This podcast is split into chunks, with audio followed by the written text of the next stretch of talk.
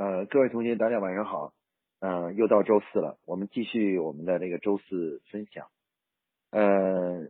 在过去的几周里面呢，我们一直在跟大家分享关于量化管理这个主题啊。我自己呢，在二十过去的二十几年里，一直在做这个量化管理的研究。呃，事实上，我们现在做的很多工作呢，其实都是在去探索，就是量化管理的这个工作方法和工作模式啊。嗯、今天呢，我继续跟大家分享这个量化管理的这个主题。那今天我分享的主题呢，我们定义定义的是说，如何去寻找企业的第二条增长的曲线啊。呃，事实上，很多同学呢，在跟我接触的时候呢，呃，从内心来说呢，他们在最关心的东西呢，永远是营销啊，也就是说，怎么样能够提高销售，怎么样能够让自己的企业呢，呃，在市场上有更大的发展啊，能够取得能够取得更好的一个市场的地位啊地位。应该说，呃，企业呢，经营企业其实就是一个马拉松啊。我经常跟很多人说，我说这个世界上最痛苦的职业就是做一个企业家啊。那么，因为所有的企业的责任都是跟你相关的啊，你必须得去对这个企业负责。你一旦创建一个企业，你就要对这个企业负全部的责任啊，所有的事情都要都要你自己来去处理，然后要任何问题别人管不了的话，你都要去管啊。那么，自然而然，我们所有企业家呢都是呃关注营销的啊，我们希望营销能够持续的增长啊。那么，但是呢，其实有很多企业呢走到一定的程度以后啊，走到一定的历史阶段的时候呢，就会发现呢，营销的增长呢就开始呢越来越呃难啊，就不像以前那么容易了啊。而且有的时候呢也会出现就是呃一段时间增长，然后一段时间又下滑，然后是我们会感觉一种有一种无力感，就是觉得自己控制不住这个营销的这个这个节奏啊，我们不知道怎么样才能保证企业能够持续的发展啊，销售的额呢也是有时候起伏不定啊，有的时候甚至是你认为做得好的年份，呃反而做得不好，而你认为可能做得不好的年份，哎销售还可以啊，那这就会出现这样一种无力感。所以很多同学有的时候经常跟我探讨一个问题，说王老师，我们应该怎么样能够，呃，这个也就是进一步的提高业绩啊，把生意做得更好啊啊。那其实从某种意义上来讲，我们可以看到啊，其实企业在发展的初期啊，它最大的一个推动成长的力量是什么呢？是它新生的这种活力。也就是说，它因为它新生，所以它就自然有活力啊，就像我们一个新生儿一样，成长的力量是很大的。而发展到一定的规模以后的话呢，其实整个组织啊就会呃遇到了一个就是成长乏力，它就这种新生的力量已经消失了，它需要一种持续的力量，然后去推动它进一步的成长。而往往企业小的时候呢，由于它比较小，所以它需要的这个销售额呀也不是很大，就能养活自己啊。当企业发展的规模大了以后的话呢，你的这个成本就提高了，提高了以后的话呢，对业务的规模的要求呢就提高了啊，提高了。那所以说呢，当企业发展大了以后呢，呃，这个对业绩的增长呢是越来越要求的越高啊，包括这个对利润的这个提高也是有一定的要求的。而且呢，这个随着企业规模变大以后的话呢，你的面对的竞争呢也是越来越激烈的啊，越来越激烈的。但是呢，我们很多企业家呢，在企业发展到小型或中型的规模，也就是几百人的时候啊，这时候呢就开始有一个很大的误区，就是什么呢？就是他们往往还希望用过去做营销的经验啊经验，然后复制到今天来去获得所谓营销的呃进一步的增长啊。那当然这也是人们的一大所有人的共性的问题，就是大家基本都喜欢用经验。过去的经验来指导今天的啊这个要做的事情啊，但是往往你会发现，用过去的经验去指导今天做的事情的时候，效果就不会像当年那么好了啊，当年那么好了。你必须呢与时俱进啊。这句话说起来很容易，与时俱进。那但实际上在实际操作的时候呢，难度是很大的啊。那到底我们现在这个时代发生了什么样的变化？怎么样怎么样去跟上这个时代？然后怎么样能按照这个时代的规则去继续把企业经营下去？那么实际上这个对所有的企业呢都是一个永恒的主题啊，永恒的主题。那面对这样一个主题以后呢，可以说所有的营销学家和管理学家都在思考一个问题，就是说我们能不能找到一个适合于所有的企业的一个规律，让企业发展到一定历史阶段，或者不不管它处在什么样的一个历史阶段的时候，都能够有效的一种工作方法，去带来业绩的增长啊，业绩的增长。那么，嗯，事实上呢，这个呢就是我们今天要谈的关于企业增长的第二条曲线啊。我们大家可以看到呢，其实很多企业的营销的增长啊，早期的时候呢，其实主要的靠的是什么呢？靠的是机会啊，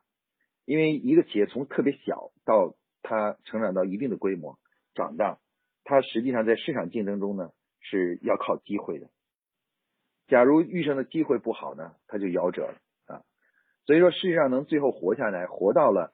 呃小这个小型或中型企业的这个这个这些企业呢，都是什么呢？都是说呃机会啊把握的很好啊，再加上一定的努力，就这事儿就成功了啊，就成功了。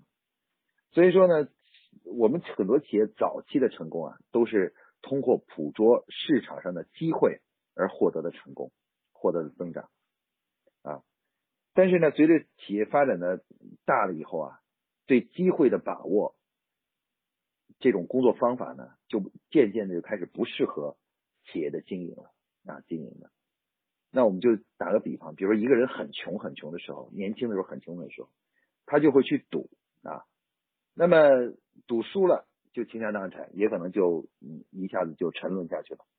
那如果是赌赢了的话呢，他的第一人生的第一桶金就赚到了。啊，有些人可能通过各种赌博，包括直接的赌博，或者是呃，包括开一个开一个什么公司，做一个生什么生意，然后其实都是一种带有一点点赌博性质的啊，对机会的把握，看看自己的运气怎么样啊。那么一般来说，如果你成功的话，你就拥有了第一桶金了。但是当一个人拥有第一桶金了，你就要回归到呃正常的那个生活方式了啊，你要开始正经八经的去做事情了，就不能再去赌博了。那如果你用你赚到的第一桶金，还是用赌博的思想去经营它的话，那最后你还最终你一定会倾家荡产啊！这个我们大家都明白这个道理啊，就是一个人是不可能到靠赌博去活一辈子的啊。那换句话说呢，就是任何事情，其实任何时候。我们都不能够把我们的发展依赖在机会上啊，机会其实永远不不是长远的。所以说呢，呃，如果我们的企业发展一定规模，不能再像小的时候依赖机会去发展的时候呢，这时候面临第二个问题，那就是我们要靠什么样的力量推动我们发展？那么，呃，可以说全世界的管理学家和营销学家呢都认识到啊，其实呢。呃，推动我们的企业进一步成长的第二个重要的力量，也是一个长久的力量，也就是能够可以帮助我们从小到中型到大型到甚至甚至很远，甚至做到一百年的企业的的一个永恒的力量是什么？也就是我们今天说的第二条曲线。那这个第二条曲线呢，就是管理的力量。啊，其实有很多人认为呢，就是呃，一个企业管理。不是最重要的，而营销才是最重要的啊！这种理解呢，其实都是当时企业是小型的时候啊，也就是我们说的，当你还是机会导向的时候，你就会认为，把握市场机会啊，抓住市场机会是我成长的最核心的动力啊。但是当你发展到一定规模的时候，你就会认识到，打造自身的能力啊，打造企业的能力，其实是真正推动企业持久发展的一种力量。啊，力量从小到大，从呃从弱到到强的一个核心的力量啊，而这个力量呢，是我们很多经营企业的人呢，发展到一定规模以后呢，是比较忽视的啊。我们虽然也有很多企业家到外面去学习管理，但是我们这个学习呢，通常都是什么呢？都是救火式的学习。所以救火式学习呢，就是发现自己企业存在一个问题，实在忍受不下去了。就去到外面学习一下，然后找一个什么方法去来解决它啊，来解决它，而不是，而不是什么呢？而不是真正的说改变了自己发展企业的那个指导思想。其实，当企业发展到一定规模的时候，企业家做要做出的最大的转变，就是要转变企业发展的动力的来源的问题啊，从原来的这种机会导向，逐步要转化成为什么呢？能力导向。也就是说，把能力的增长、企业能力的增长，变成什么呢？变成这个企业推动企业成长的最核心的力量啊！这个转化对于所有的企业家来说都是一个巨大的挑战啊！如果你不是专门研究管理的话呢，一般来说呢，靠自己的感悟呢是非常难难去呃理解它，包括掌握这种这种能力和方法啊，它是必须要通过学习的啊。而且学习的内容呢，学习的内容呢，已经不再是学习一个什么解决某个具体问题的一个招数啊，一个招数，他更多的是去学习怎么样去真正的改造自己的企业啊，改革自个儿的企业，然后呃，这个最终呢，就是呃脱胎换骨，然后成为一个呃不断的提升自己能力的这样的一家企业。只有通过这样的转变呢，企业才能够真正度过比较顺利的度过从小型企业到中型企业到大型企业的这样一个过程，也就真正能成长起来啊。其实，在中国呢，绝大多数的企业啊，都是发发展到一定历史阶段呢，都会遇到很多的问题啊，而且超过百分之五十的企业呢，到最后呢，都是开不了几年就要关门啊。原因很简单，就是。因为他们一直都是以机会为导向的来去发展企业，发展到指定的一个时间、一个规模之后，当机会没有那么多的时候，那么一般来说，这家企业就到了它的生命的周期了，啊，生命周期了。其实我们打一个比方就知道了。其实我们看人类啊，人类和 动物低等的动物来说比起来的话，他们动物是什么呢？动物的整个生活，包括觅食，它都是机会主义的。所以机会主义呢，就是呃到原野上去转，转到了以后呢，看到有食物就冲过去抢，抢到了的话呢就吃上一口啊，那就是基本上是就是一种机会性的。假如去转的时候没有猎物在那里的话，没有食物的话，那今天就只只能饿肚子了啊，饿肚子了。那么人类和动物最大的不同，大家可以看到就是什么？人类其实最重要的就是它不是靠机会，因为人类通过不断提升自我的能力。已经掌握了怎么样去生产制造食物啊的这样的方法，所以即使即使我们遇到了很不好的年份啊，外面很寒冷啊，或很燥热的、很干旱啊，我们仍然有粮食可以吃啊。这是什么呢？其实这就是一种能力战略。其实人类比起其他动物来说，最重要的一个方呃一个优点呢，就是我们人类是以打造自己能力为核心的呃一种发展思想，而动物呢，其实就是完全凭机会的啊。那中国现在很多企业呢，其实从某种意义上来说呢，很多企业家还没有认识到啊，当自己发展到一定规模以后呢，就要发展就要开始进行管理的转型啊，要打造自身的能力。那么什么是这种能力呢？啊，其实这个能力呢，就是我们组织内部自我经营和管理的这么一种能力啊。那么我们我们可以说呢，就是一个企业的成长。从根本上来说呢，是靠什么呢？靠我们的团队和员工的能力的成长。所以说，一个企业说管理的好，一个是员工呢在自己组织里面呢啊工作的很开心啊，就大家都很和谐啊。第二个呢，就是还能够不断的提高效率啊，创造出更大的价值啊。那我们说管理的最终结果就是追求。呃，能够和谐的增长啊，就是自己内部很和谐，同时还能获得很大的增长啊，增长。那而这个呢，就是我们说的企业增长的第二条曲线，也就是我们刚才所说的打造的一种能力，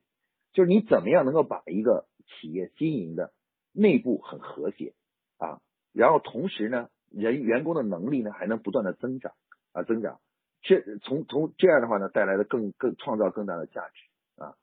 那么事实上。持续的推动营销增长的核心力量，本来呢就是应该是这种力量。虽然我们说，我们说我们之前讲的量化管理，我们说我们要做那么多的契约，我们要把组织内部的很多事情，从原来的模糊的啊不清晰的、不量化的，把它给整理起来，把它要弄得更清晰、更量化。我们的目的是什么呢？我们的目的就是为了能让这个企业能够进入到一种非常和谐。而且又能有一种自我的不断提升的这样一个过程啊，自自我自自我提升的过程，甚至我们还会帮帮助企业建立自我的治愈、自我的这个调整的这种能力啊，自我调整的能力。那么像这些呢，就是量化管理呢要要做的事情啊。也就是说，为什么我们讲了这么长时间的量化管理呢？大家可能很多人在问，量化管理是是不是是不是只是一个呃一个好的方法呢？其实不是啊，它不简简单单的是个方法，它是对一种正确的生存理念的践行。也就是量化管理，它是一种正确的生存理念。也就是你要靠这种方式，你才能长期的活下去。如果你还是靠过去的那种早期的那种生存理念的话呢，啊，你是很难持续发展下去。所以对很多企业来说，量化管理并不是一个啊可以让我的企业变得好一点点，它不是的啊，它实际上是改变你的命运，它是要从根本上改变你未来，你的未来，使你的未来能够走得更加的长、更加远啊，甚至能够也也能走得更好啊。呃，大家可能有的同学会提说。那管做管理怎么就能到变成营销呢？啊，就变成营销呢？其实呢，我们说从本质上来说，营销的成长成长是靠什么呢？是靠发现客户的需求，开发出好的产品，然后满足客户的需求。其实这就是营销最后成功的关键。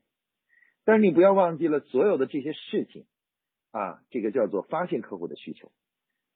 呃，生产出一个好的产品来，然后卖给客户，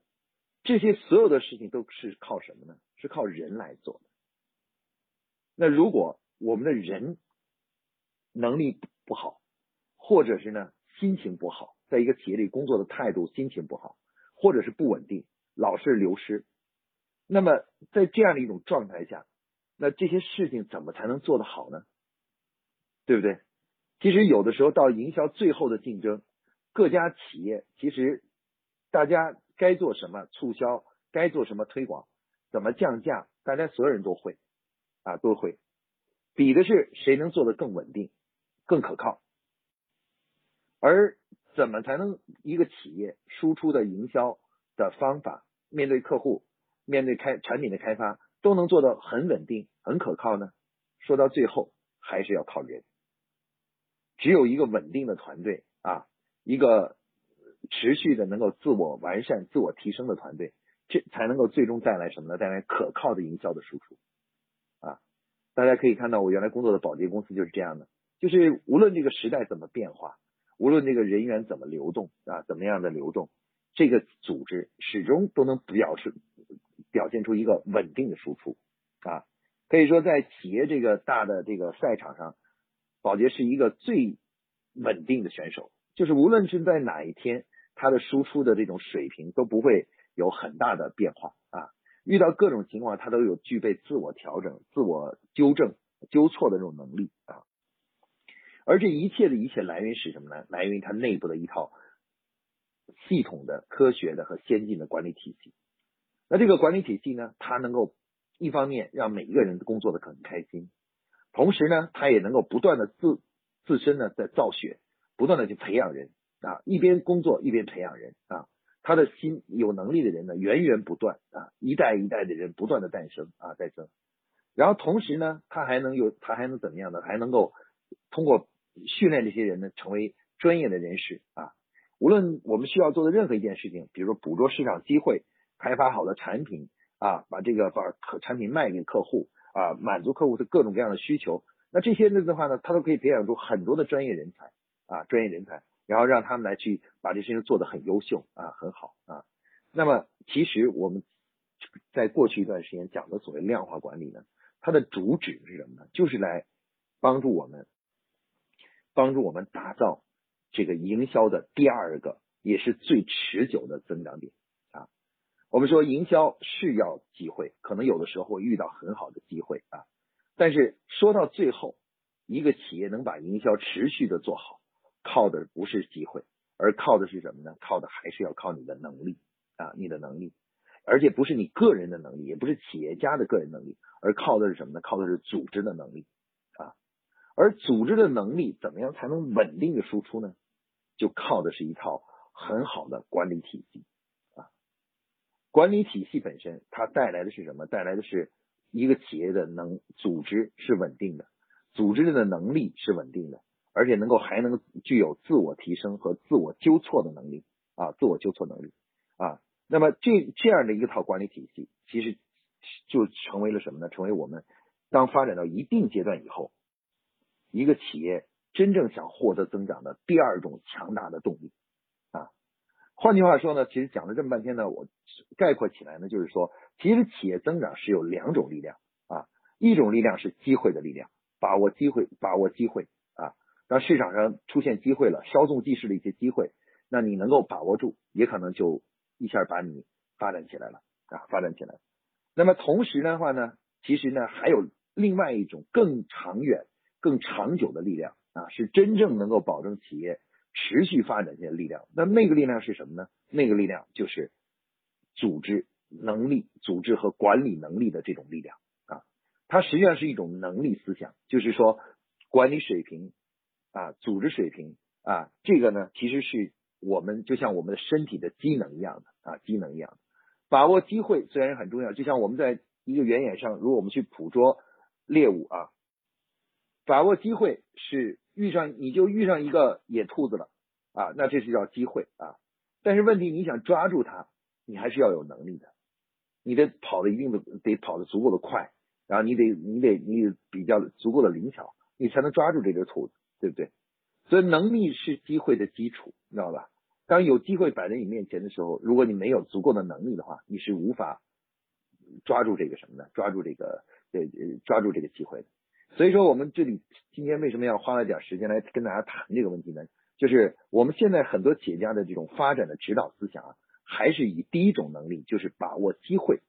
作为我们企业发展的这个这个能力。有时候经常跟我在一起就谈，王老师，你觉得我们这个行业还有什么机会没有啊？没有机会。其实机会是永永恒的存在的。啊，随着客户需求的不断升级，啊，客户一个需求被满足了，客户就会诞生第二个需求。随着客户需求的不断的升级，那其实市场的机会，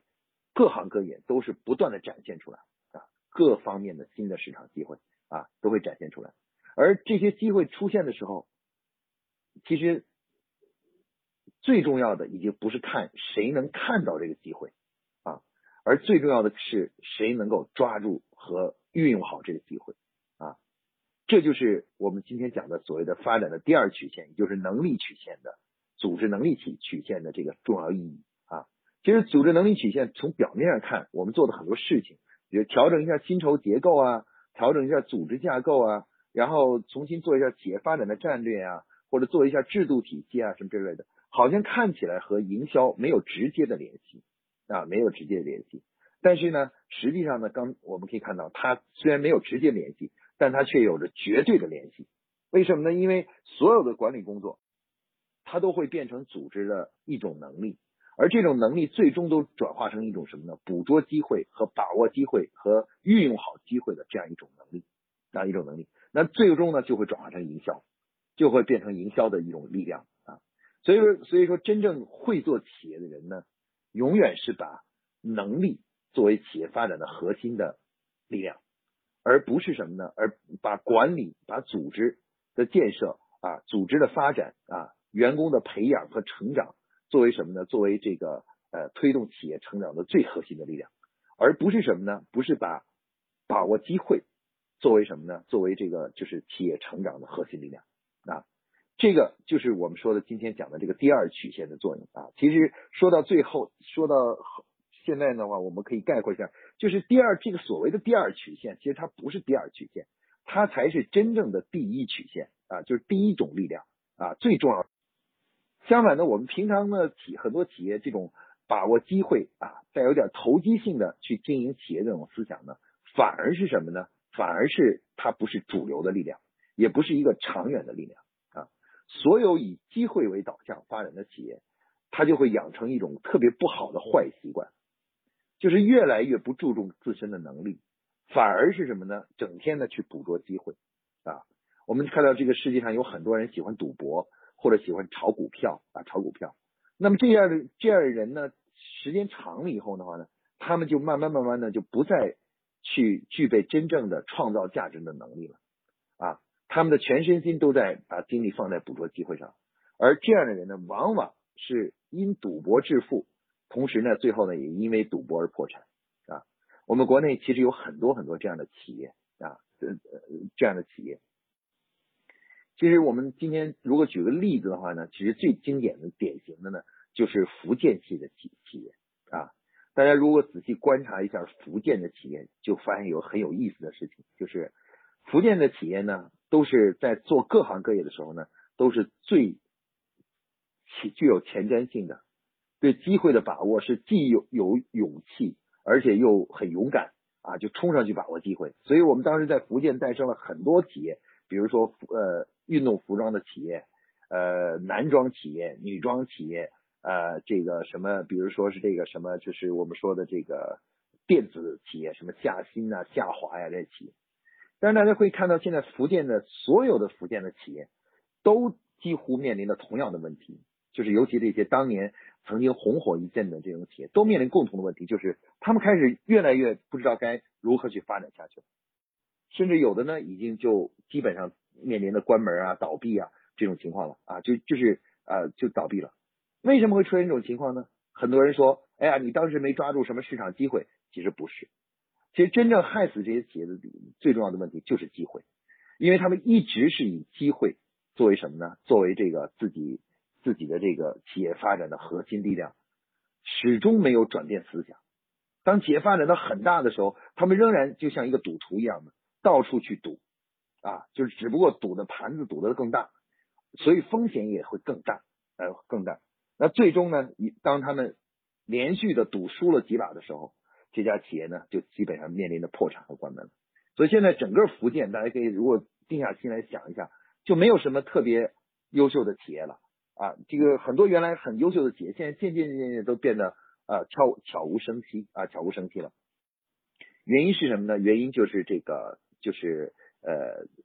这些企业呢过于注重机会，而忽视能力建设啊。所以慢慢就被会被时代淘汰啊。相反呢，我们看一下广东的企业啊，你会发现广东的企业呢广东人呢相对比较踏实啊，这个呃那什么相对呢比较保守，有的时候保守对前瞻性的东西呢往往没那么多勇气啊。比如一个都新鲜事物，广东人是反应比较慢的啊，不会率先的去做一件事情。但是呢，广东的企业具有一个重要的特点就是。如果机会机会把握的不好呢，就只能踏踏实实的干，啊，干的过程中呢，就需要不断的提高自己的能力，不断的那个呃提升自己的这个水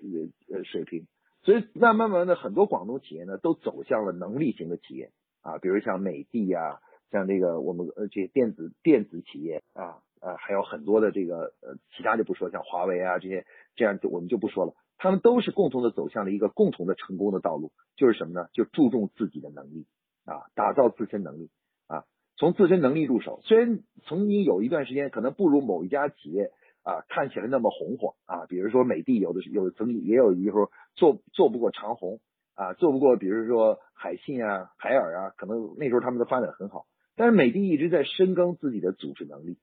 啊，深耕自己的组织能力，把组织能力打得扎实以后，哎，在长期的发展过程中就看到了美的就脱颖而出，最终成为了真正的老大啊。包括我们看到的，呃，中管的步步高啊，步步高企业也是啊，一直是在深耕自己组织的能力，然后最终啊取得了这样的一个结果。那现在 OPPO、vivo 都是步步高的，然后呢，华为就不用说了，华为更是一个一直在深耕组织能力，通过组织能力获得增长的企业啊。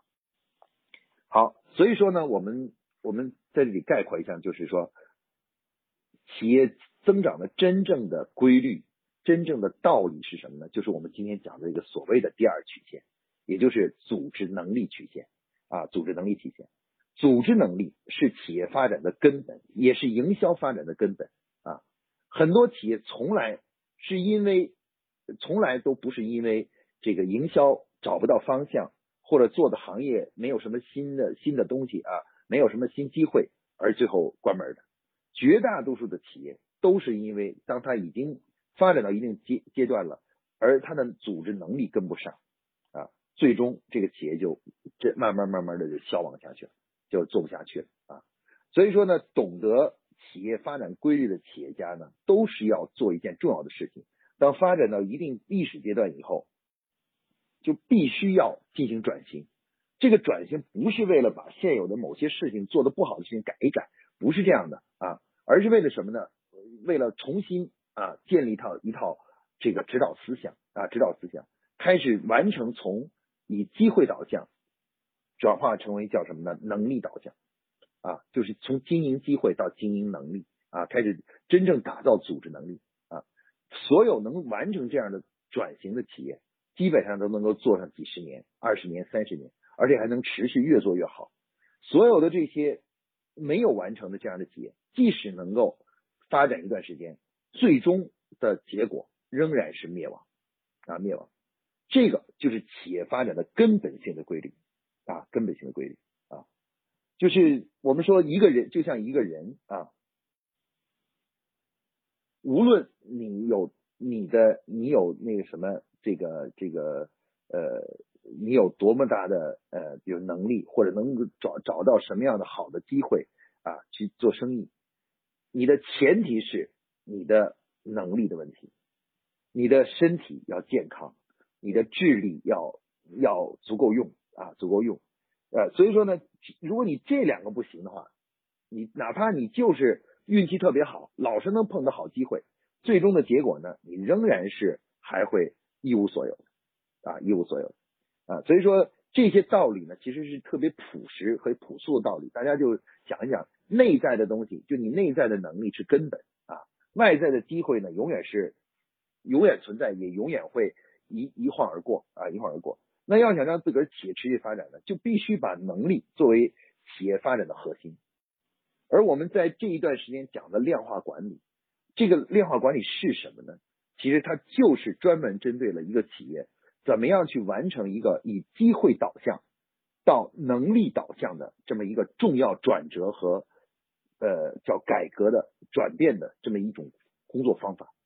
啊？学习量化管理的目的是要去帮助企业完成这样一次重大的转折啊转转变，也是为未来几十年的发展打下基础啊打下坚实的基础。它绝对不是为了解决眼前的某一个问题而做的一件事情，而是为了。长远的啊，帮助企业彻底啊去打下一个未来成功的基础的这样一这样一个呃一个学习啊，所以希望同学们要从这个角度去理解我们所讲的量化管理啊，不要呢过于的短期过于功利主义或过于局部的去看量化管理到底有什么用啊？量化管理也许一年两年你不导入，一年两年看不出来，但是两家企业一个导入一个没有导入。三年五年之后，你就会马上看出两家企业的区别啊，区别，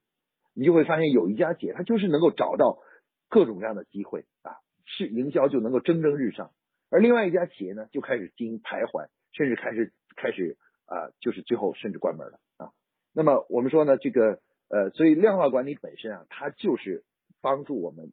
打造这种第二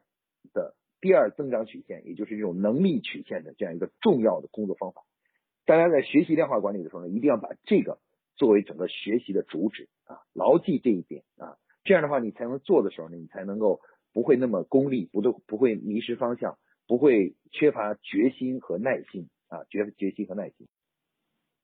那么这个就是今天我们所讲的所谓企业发展的第二曲线啊，所以希望大家听完这个以后的话呢，能够对我们所讲的量化管理能有更深的认识啊，认深的认识。那以后大家呢，如果要感兴趣呢，其实都应该来好好的、认真的、好好的学习一下它，因为这个东西呢，不是呃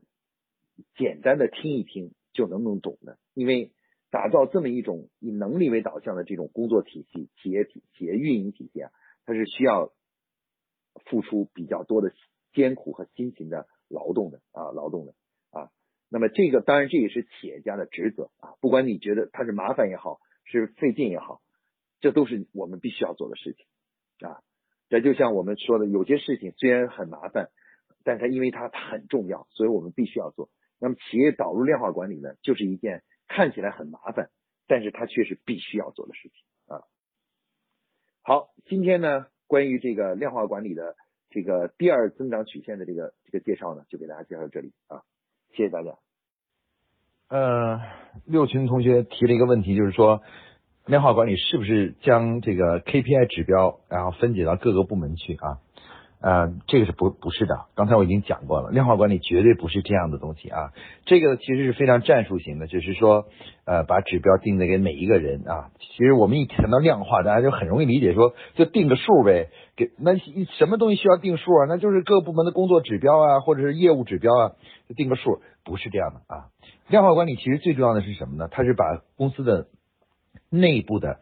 这个组织和人员管理呢。走向科学化的一个过程啊，它就使得，比如说我们呃，它帮助我们建立了如何制定计划，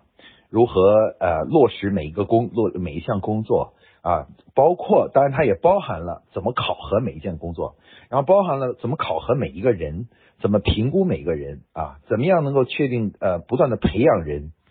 然后呢，怎么样去打造组织文化啊？它实际上它涉及到是企业的这个管理的系统，整个系统。我们打个比方，量化管理是什么呢？其实，如果我们把整个企业比喻成是一台计算机的话，那量化管理呢，其实就是计算是这个计算机的这个软件，就是 Windows 啊。如果比把企业比在比喻成一个手机的话呢，它就相当于安卓系统和 iOS 系统。